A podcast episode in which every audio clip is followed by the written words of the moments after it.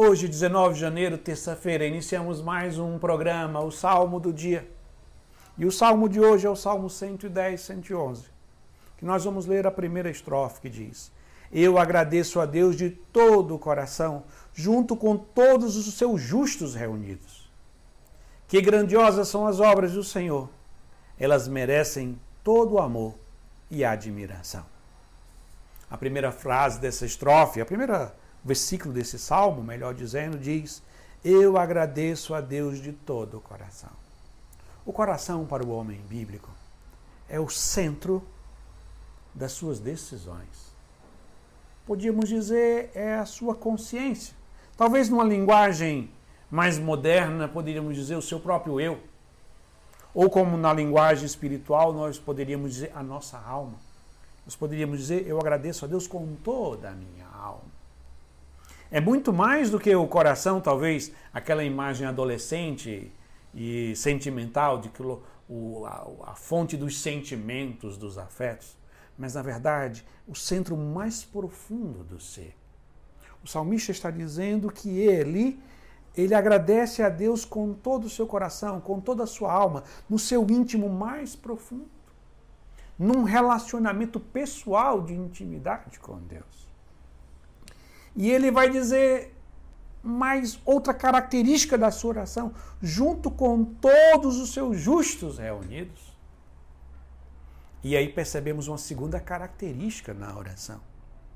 Se uma oração autêntica precisa nascer do fundo do coração, do fundo da alma, da essência, do fundamento do ser humano,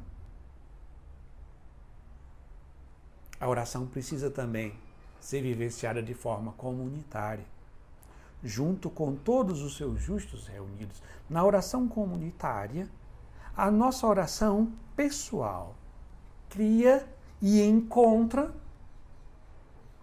uma nova dimensão, especialmente se essa oração for oração litúrgica, a oração oficial da igreja, como por exemplo, a liturgia das horas, a Santa Missa,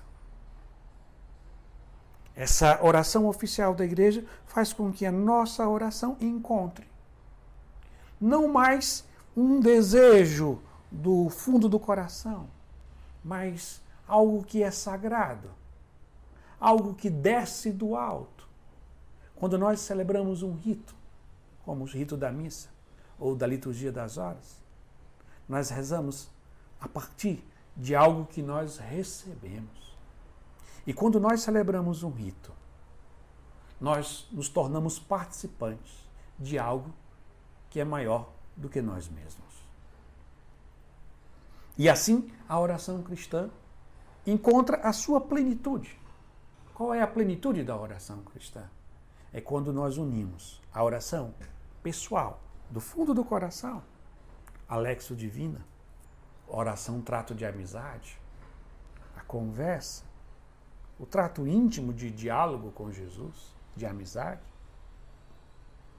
Unimos isso à oração litúrgica, da liturgia das horas, da missa. Se você, meu querido irmão, minha querida irmã, deseja ser um homem íntimo de Deus, é necessário que você cultive essas duas formas de oração: a oração pessoal, nascida do fundo do coração, e a oração comunitária, litúrgica, onde juntos, a partir de um rito, adoramos ao Deus vivo e verdadeiro. E assim concluímos rezando mais uma vez a primeira estrofe que diz: Eu agradeço a Deus de todo o coração, junto com todos os seus justos reunidos. Que grandiosas são as obras do Senhor. Elas merecem todo o amor e admiração. Amém.